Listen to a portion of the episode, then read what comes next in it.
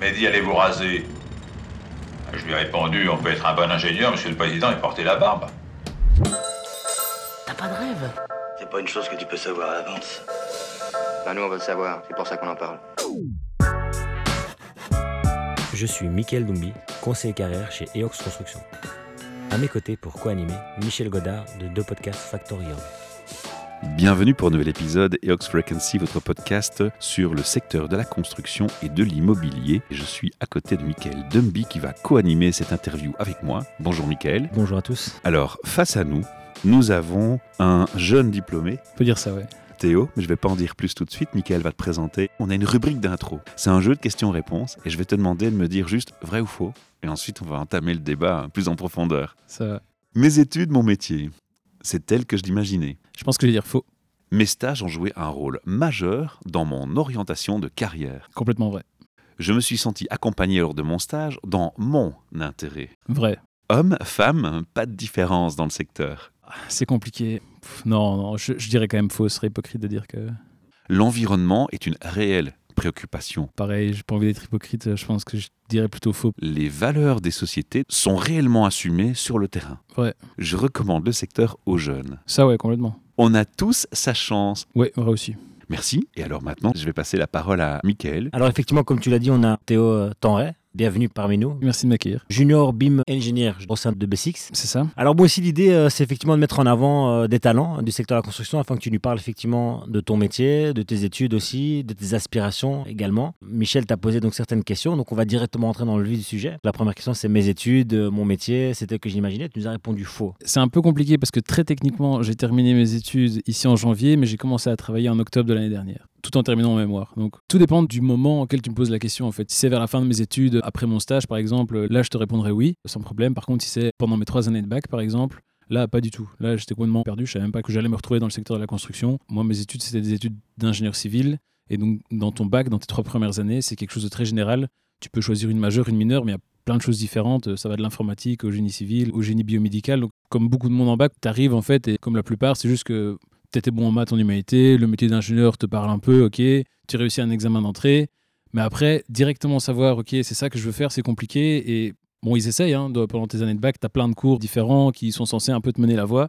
Mais c'est pas toujours évident. Et dans mon cas, ça l'a pas été. Après, au final, je suis certain d'avoir fait le bon choix, mais ça n'a pas été simple. Quoi. Alors ici au micro on a déjà eu des jeunes ou un peu moins jeunes, plus expérimentés on va dire, qui ont toujours été dans un environnement de la construction, donc soit euh, le papa, le grand frère, la maman.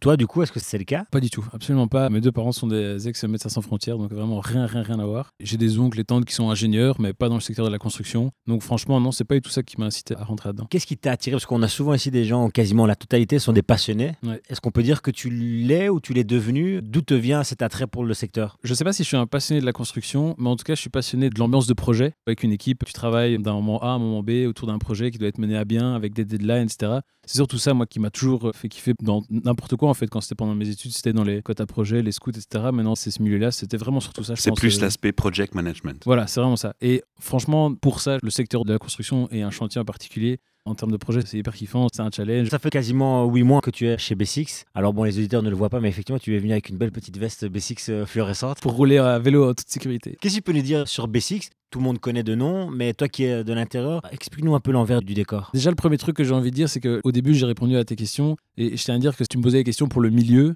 c'est pas forcément ce que je pense pour B6, je tenais quand même à le dire. B6, c'est une entreprise de construction belge d'entrepreneurs général qui travaille vraiment dans le monde entier sur euh, tout un tas de projets.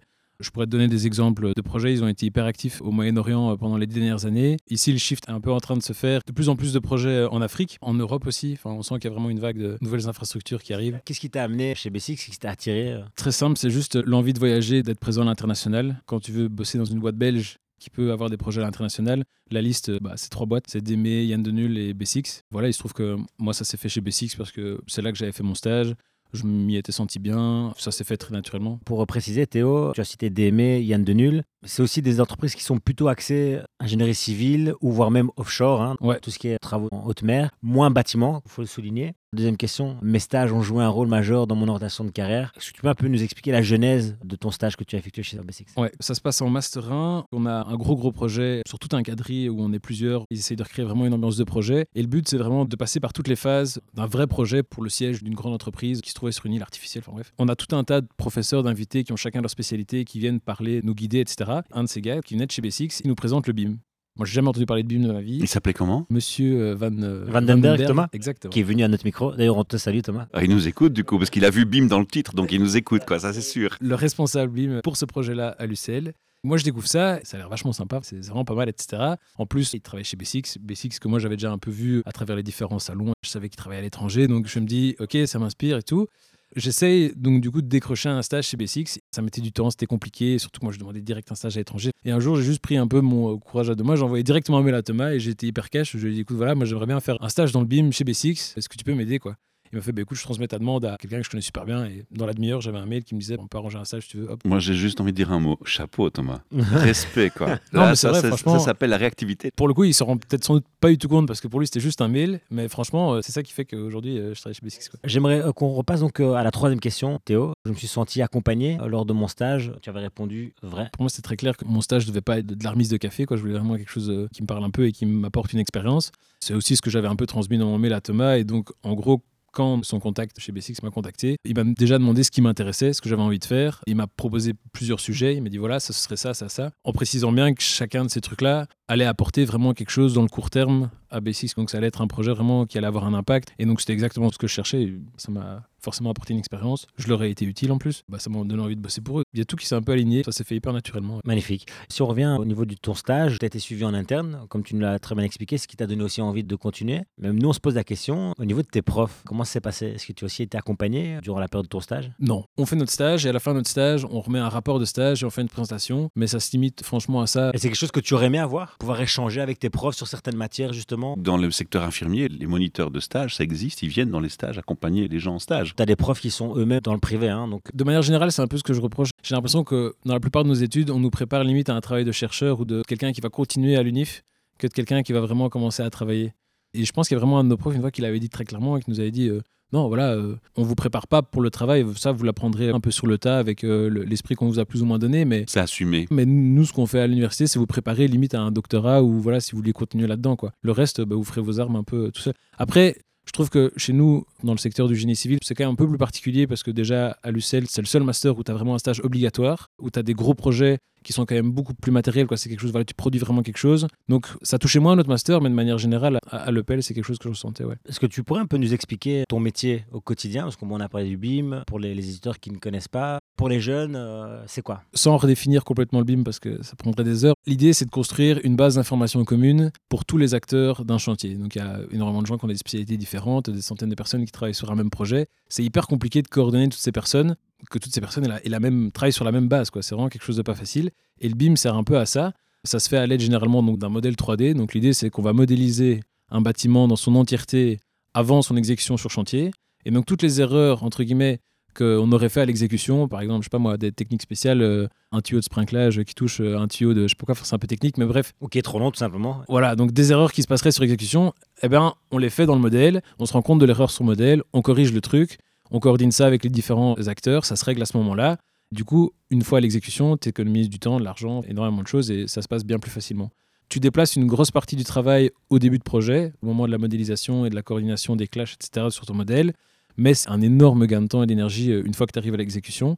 Et donc moi, mon travail au jour le jour, le modèle, il est déjà fait. On gère encore quelques problèmes de clash qui sont sur le modèle, etc. Mais euh, généralement, donc l'exécution a commencé et on coordonne en fait toutes les personnes autour de ce modèle BIM. Donc on a une équipe de 20 ingénieurs qui se trouvent là-bas sur chantier, qui sont pas du tout des experts BIM, qui savent pas spécialement bien travailler avec ce genre de modèle et qui viennent vers nous avec tout un tas de questions. C'est un outil qui permet de faire énormément de choses, qui permet de sortir des quantités, qui permet de sortir euh, un planning. Il y a moyen en fait de construire toute l'exécution de ton chantier autour de ce modèle et nous on est là pour coordonner ça avec toutes ces personnes. Là, moi, j'y crois, cet ingénieur. C'est net, son truc, on peut lui faire confiance. Je sais plus ce que je voulais dire.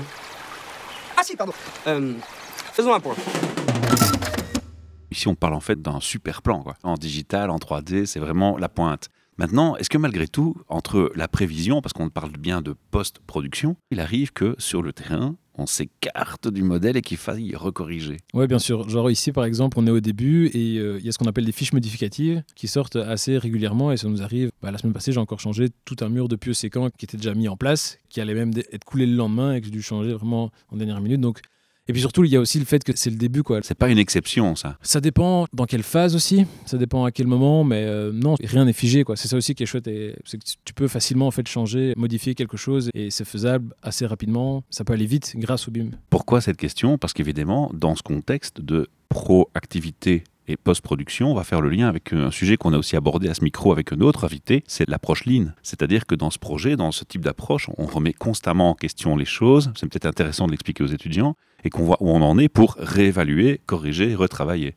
Donc c'est du step by step. Exactement. Et c'est marrant que tu parles du lean parce qu'on avait euh, justement quelques problème. Enfin, on se trouvait que notre planification n'était pas au top. Et il y a deux semaines, il y a un autre gars bah, spécialiste lean de chez B6 qui a débarqué au chantier et qui nous a mis un énorme truc lean, euh, genre sur le mur. Et on sent que ça aide parce que vraiment, chaque semaine, tu as une grosse réunion lean de coordination. Ça aide à débloquer les choses, c'est beaucoup plus visuel, c'est plus concret. Je me mets à la place d'un jeune qui nous écoute. Je visualise concrètement. Est-ce que tu es seul au quotidien? Comment est-ce que tu abordes les choses quand tu es face à une difficulté? Parce que bon, tu n'as que 8 mois d'expérience. Est-ce que tu es livré à toi-même? On sent en tout cas que tu as beaucoup d'autonomie dans ton métier. Est-ce que tu peux un peu nous expliquer l'environnement au final dans lequel tu évolues C'est ça le plus génial, je trouve, quand tu travailles sur chantier, c'est que non seulement tu es hyper autonome, mais en même temps, tu es entouré d'une énorme équipe de gens soudés qui travaillent sur la même chose que toi, donc qui sont hyper compétents, qui pour la plupart ont des années, des dizaines d'années d'expérience en plus que toi, à qui tu peux poser toutes les questions du monde. On appelle ça la cellule BIM. On est trois jeunes et on a une personne qui est BIM manager, qui a genre 10 ans dans le BIM, mais plus dans le milieu de la construction. Et moi, je passe pas une journée sans poser au moins 15 questions à X ou X, donc euh, j'apprends constamment des trucs. Quand je me sens capable de répondre aux problèmes tout seul sans devoir poser de questions, je le fais. Mais si j'ai la moindre question, j'hésite jamais à le faire parce que c'est une richesse de fou d'avoir autant de personnes compétentes dans un même endroit à qui tu peux poser la question. Donc c'est... Mais tu es aussi en train de nous dire qu'il y a une transmission intergénérationnelle. Il y a une génération ah avant toi qui te retransmet les connaissances. Et c'est riche, ça, pour toi, c'est important. C'est hyper riche. Moi, il y a énormément de choses que j'avais pas eu tout vu pendant mes études. Le truc euh, qui me vient vraiment en premier, c'est les techniques spéciales. Genre, Autant m'avait appris à faire de la stab, à faire euh, du structurel, du, des fondations. J'aimerais juste que tu me donnes ton ressenti, ta vision sur les techniques spéciales du bâtiment, parce que c'est un terme qu'on utilise souvent ici en interne au bureau. Donne-nous un peu peut-être ta définition des techniques spéciales. Bah, pour moi, la technique spéciale, c'est tout sauf la stabilité et l'architecture. C'est tout le reste, donc c'est tout ce qui permet d'installer de l'électricité, euh, des sanitaires, de la ventilation. Moi, ce que je dis souvent ici en interne, quand on a des nouveaux qui commencent, c'est tout ce qui permet en fait de faire vivre un bâtiment. Parce que les gens, euh, ils s'imaginent toujours un bloc de béton, les châssis, euh, mais en fait, non, il y a tellement de choses qui nous permettent au final de vivre dans le bâtiment. Exactement, ouais. L'évacuation d'eau, etc. L'électricité, contrôle d'accès, CCTV, genre de choses. Donc, oui, et, franchement, c'est ça le vrai cœur, je trouve, du bâtiment. Presque, ouais, tout à fait, exactement. Sans ça, t'as raison, c'est juste un gros bloc de trucs inertes. Et c'est ça qui demande le plus de coordination en plus. C'est là que ça pose le plus de problèmes, c'est là que tu as plein de problèmes à l'exécution. Donc, euh. Tu as le sentiment de devoir apprendre des choses qui sortent carrément de ton métier, parfois en traitant ces informations? Est-ce que tu en apprends? Est-ce que c'est motivant? Est-ce que ça te stimule? Ah Ouais, moi j'adore, c'est trop bien. Vraiment, j'ai l'impression d'apprendre à moitié le boulot parfois d'électricien, d'informaticien. D'informaticien, ouais. La ventilation, moi j'avais aucune idée de, de, comment ça fonctionnait, ni, ni, à quoi ça servait, ni. Enfin, genre. Non, c'est trop bien. Genre, j'apprends vraiment au quotidien. C'est hyper cool. et euh, C'est chouette d'entendre ce feedback. Hein. Ah, tout à fait. Non, c'est hyper riche. Alors, tu nous as parlé que tu avais deux autres collègues. Donc, vous êtes trois, plus un BIM euh, manager. Ouais, c'est ça. La question qui nous permettra d'avancer dans l'interview y a-t-il une femme avec vous dans la team? Pas dans la cellule BIM. Ceci dit, il y a la cellule BIM chantier et puis on a vraiment une team BIM B6 plus agrandie où tu as tous ceux qui travaillent dans le BIM mais sur tous les chantiers différents. Là, il y a des filles, clairement. Je pense qu'il y en a au moins 3-4 pour le moment et on doit être genre 20, 25, choses comme ça. Sur chantier, par contre, pas dans le BIM, mais sur mon chantier, il y a clairement des femmes les mecs sont en majorité, mais c'est pas du tout quelque chose d'exceptionnel. Quoi. Parce qu'à la question homme-femme, pas de différence dans le secteur, tu as répondu faux. Ouais. Euh, alors du coup, ça se traduit comment? Parce que tu me dis qu'au final, il y a quand même des femmes sur chantier avec toi, à tes côtés. Est-ce que ça se traduit dans tes cours? Par exemple, il y avait des filles qui ont terminé en même temps que toi ou... C'est pas parce qu'elles sont présentes qu'elles sont bien traitées non plus. C'est encore une autre question. Mais tu vas un peu trop vite, Michel.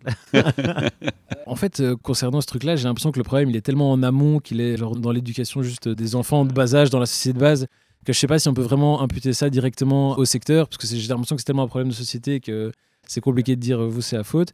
Après, je pense que le secteur fait quand même de gros efforts. Et de toute façon, comme tu as dit euh, tantôt, c'est un secteur qui est en pénurie et qui se rend bien compte que, ben, euh, évidemment, qu'une femme est aussi compétente qu'un homme. Donc, je pense que tu as plein de boîtes, et c'est le cas de B6 en tout cas, qui ont absolument pas peur d'engager des femmes. C'est juste que la réalité, c'est qu'il y a beaucoup moins de filles qui sortent de ces études-là que de mecs encore aujourd'hui. Ça, c'est une certitude, quoi. Qu'est-ce qu'on peut faire pour changer ça? Qu'est-ce qu'on pourrait dire aux demoiselles qui nous écoutent pour leur donner envie de rejoindre des étudiants dans ces cours et de se dire allez, j'y vais, j'ose? Qu'est-ce qui pourrait être le point bloquant à tes yeux? Bah, comme on le disait, hein, c'est vraiment un problème de société. C'est les pas, clichés éducatifs. Je pense que la question, elle est hyper profonde, hyper complexe. Mais je sais pas, même déjà en humanité, il y avait déjà ce cliché que les mecs étaient meilleurs que les filles en maths, tu vois. Alors que euh, c'est évidemment c'est faux. complètement faux. Enfin, Ouais, c'est n'importe quoi, tu vois.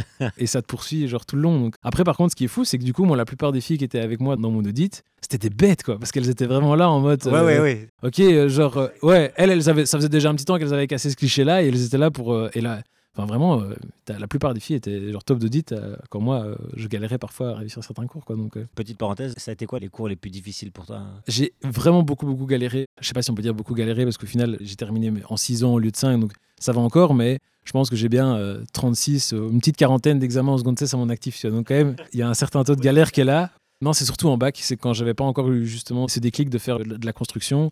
J'avais vraiment fait l'erreur de prendre une mineure en, en mécanique, qui était quelque chose assez général. Je me dis, allez, c'est bien, ça va t'ouvrir des portes et tout. Et tout ce qui était mécanique des fluides, euh, c'était pas possible. C'était genre des cours, je me suis dit, mais je vais jamais les réussir, quoi. C'est pas possible. Mécanique des milieux continus, euh, ce, ce genre de truc. Enfin, tout, ce qui avait attrait à la méca, vraiment, je l'ai vomi pendant mes trois. Bon, allez, on va passer à autre chose, sinon ça, va te rappeler de mauvais souvenirs. Après, c'est chacun son truc. J'avais des potes à moi qui adoraient et qui se démerdaient super bien avec ça. Faut pas du tout prendre ça. C'est important le message que tu lances parce qu'en fait, ce que tu expliques entre les mots, si on t'écoute attentivement, c'est que la clé quand même pour s'intéresser à un sujet, pouvoir être efficace et efficient dans ce sujet-là, c'est de s'y intéresser, d'avoir un certain goût pour. Ah ouais, mais On ça, peut pas évident. apprendre quelque chose qu'on n'aime pas. C'est difficile. évident. Ça, c'est sûr. C'est- c'est Donc sûr, euh, voilà, c'est une réflexion peut-être aussi à apporter aux étudiants.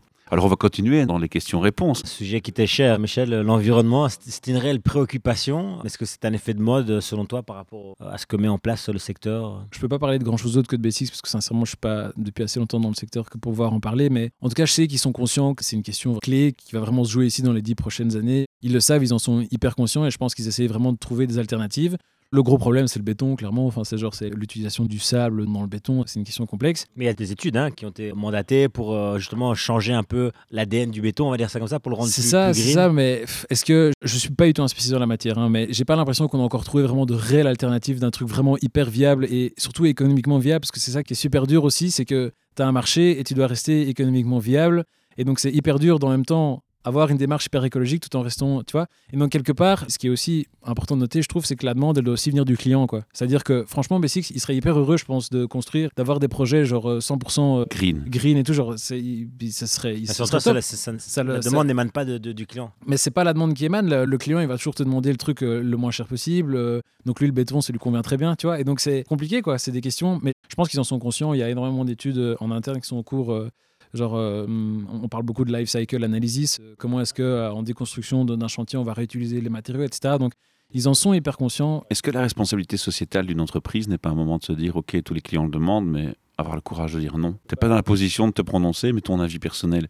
Ce serait pas de dire, si tu étais le patron de B6 demain, de dire non Je sais pas. C'est facile de dire ça comme ça. Entre l'utopie Je- et la Ouais, réalité. je- j'aurais envie de dire, ouais, bien sûr, euh, évidemment, je dirais non, et, mais après, euh, le contrat te passe sous le nez. Et... Non, mais tu as utilisé l'élément essentiel, c'est l'aspect purement financier. C'est la clé problématique de notre société. Voilà, et bon, généré à côté des SBL, mais ce n'est pas une SBL, B6. C'est que, Mhm. donc, Voilà, du coup, il y, a, voilà, y des actionnaires, ils sont cotés au même en bourse, hein, donc, euh, Ouais, ouais. donc voilà, ils doivent rendre des comptes. Donc je pense que ça va plus loin. Tu peux peux pas imputer cela juste à l'entreprise. Non, Et clairement. là, je fais un. c'est un- pas mon discours. Hein. Non, non, non.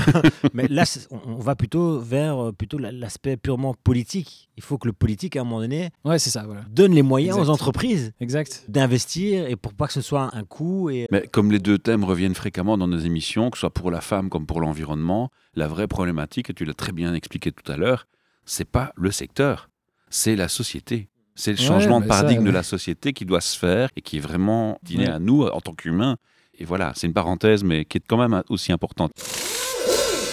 Et quel type de patron préfériez-vous avoir? Un patron qui respecte les gens. Très intéressant. Où a lieu l'entretien?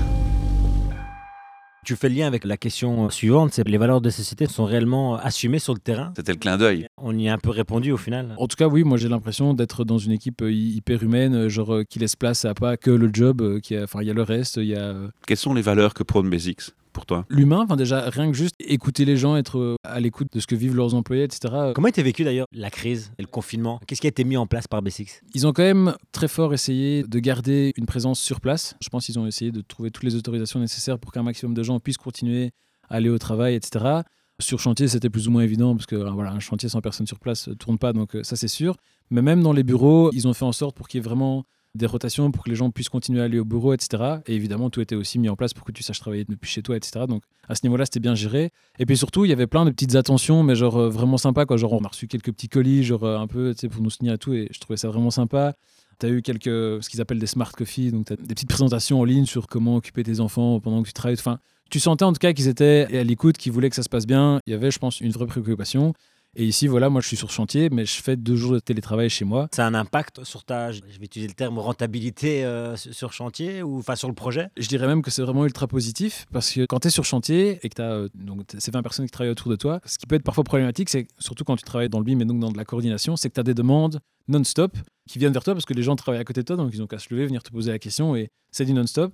Et donc, franchement, c'est pas mal d'avoir un ou deux jours de télétravail Prendre chez du recul. Parce que comme ça, tu peux donc, non seulement prendre du recul, mais tu peux vraiment avancer plus sur tes tâches vraiment euh, perso, euh, sans que tout le monde t'essaye de demander euh, tout le temps. Donc, moi, je trouve ça hyper productif d'avoir un entre-deux.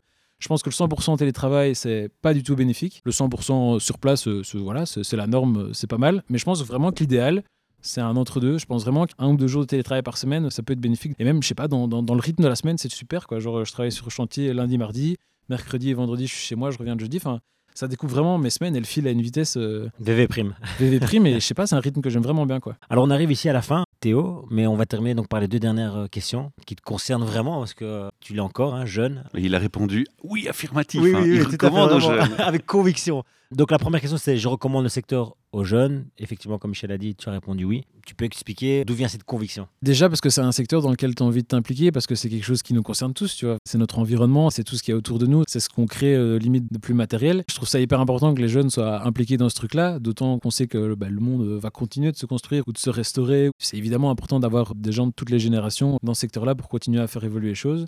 Et puis euh, tout simplement parce que je trouve le métier, en tout cas, euh, je parle vraiment sur chantier, je sais que c'est pas tout le temps pareil, mais sur chantier, c'est vraiment, enfin, c'est super chouette. Si, si tu aimes travailler en projet, euh, et, vraiment, ce qui est énorme, c'est que de base, vraiment travailler en projet, c'est pas du tout quelque chose que j'aurais associé euh, spécialement à ce secteur-là. Mais en fait, ça, ça s'y est vraiment retrouvé, quoi. Est-ce que ça vient pour toi d'une désinformation? Par rapport au secteur quand tu étais jeune à l'école que tu penses qu'on aurait pu mieux informer? Exactement. Et c'est marrant parce que Basics a une fondation où ils organisent un, un tas de trucs. Et parmi ces trucs-là, il y a une, des activités qui s'appelle Kiddie Build. Ouais, Et ils invitent les jeunes. Voilà, donc il y euh, a ça. Et là, c'est pas possible ici parce que voilà, c'est Covid, etc. Et donc dans deux semaines, je vais avec un autre euh, ingénieur de chantier dans une classe, genre faire un jeu de société et montrer un peu ce que c'est que Magnifique. voilà, euh, la vie de chantier, etc. Donc je pense que c'est effectivement en faisant ce genre de choses que tu déconstruis un peu les stéréotypes. Parce qu'effectivement, travailler dans le génie civil, c'est pas spécialement être euh, les pieds dans la boue euh, sous la pluie en train de. T'aimes bien voyager, tu l'as dit. Ah ouais, ça c'est. Donc tu as une ouverture d'esprit. Les gens ouverts d'esprit en général sont pour la diversité l'inclusion. C'est sûr. Et la dernière question, c'était euh, on a tous sa chance dans le secteur. Alors les chantiers, ils sont diversifiés. C'est clair, il y a une main-d'œuvre qui vient de l'étranger. Mais pour le reste, Franchement, je pense qu'en tant qu'ingénieur, déjà la demande est telle que je pense que vraiment, si tu as envie de travailler là, il n'y a, aucun problème. Quoi. Moi, je connais personne parmi mes potes qui a fini ses études, homme ou femme. Et vraiment, enfin, il y a. donc peu- il y a une vraie, importe, euh, une vraie la inclusion, couleur, la religion, diversité, euh, etc. que Ouais. sais-je, enfin, vraiment, euh, je connais personne qui est sorti de mes études, qui n'a pas trouvé facilement un taf dans le secteur ou qui s'est senti discriminé. Enfin, bon, après, non, peut-être que des personnes se sont senties discriminées dans certaines entreprises, ça, j'en sais rien. Mais en tout cas, tout le monde a fini par trouver son compte, je pense. Et euh, voilà, c'est un secteur ouvert, il y a eu plein de demandes. euh, c'est un secteur d'avenir en plus. Donc, euh, C'est encourageant, hein, c'est que des mots positifs pour conclure. Moi, j'aime bien une conclusion comme celle-là. non, moi, franchement, j'invite tout le monde. euh, tu m'as inspiré aujourd'hui. En tout cas, merci à toi, Théo. Effectivement, on a senti cette flamme qui est bien vive en toi. Ouais. Il sait pas s'il est passionné, mais Si, si. j'aurais plutôt tendance à dire oui, quoi. Quand je t'écoute, euh, Il aime son métier, il aime le secteur dans lequel il évolue. En tout cas, ça se sent. ouais, c'est- clairement. À mon avis, on aura l'occasion de se revoir pour un nouveau témoignage d'ici quelques temps, peut-être. Pas de souci. Afin de nous raconter ton évolution au sein de B6. Donc merci à toi en tout cas et à très vite peut-être. Bah, avec plaisir et merci, euh, merci pour l'accueil. Message pour les auditeurs, un témoignage comme celui-là, il faut l'encourager, il faut juste, euh, il faut juste montrer qu'on kiffe, quoi. Et pour ça, c'est très simple et c'est gratuit. Faites un petit like, un partage du podcast, parlez-en autour de vous, parmi vos proches. C'est vraiment un sujet qui a le mérite de, de devoir être partagé, qui est inspirant aussi pour les jeunes. C'est le but, c'est de toucher les jeunes. Donc, euh, si vous connaissez des jeunes autour de vous qui se cherchent pour les études aussi, c'est peut-être le moment de leur faire écouter ce podcast. À très bientôt et on se retrouve pour de prochaines aventures. Ouais, merci à vous. et Ox Frequency, le premier podcast belge qui vous parle du secteur de la construction.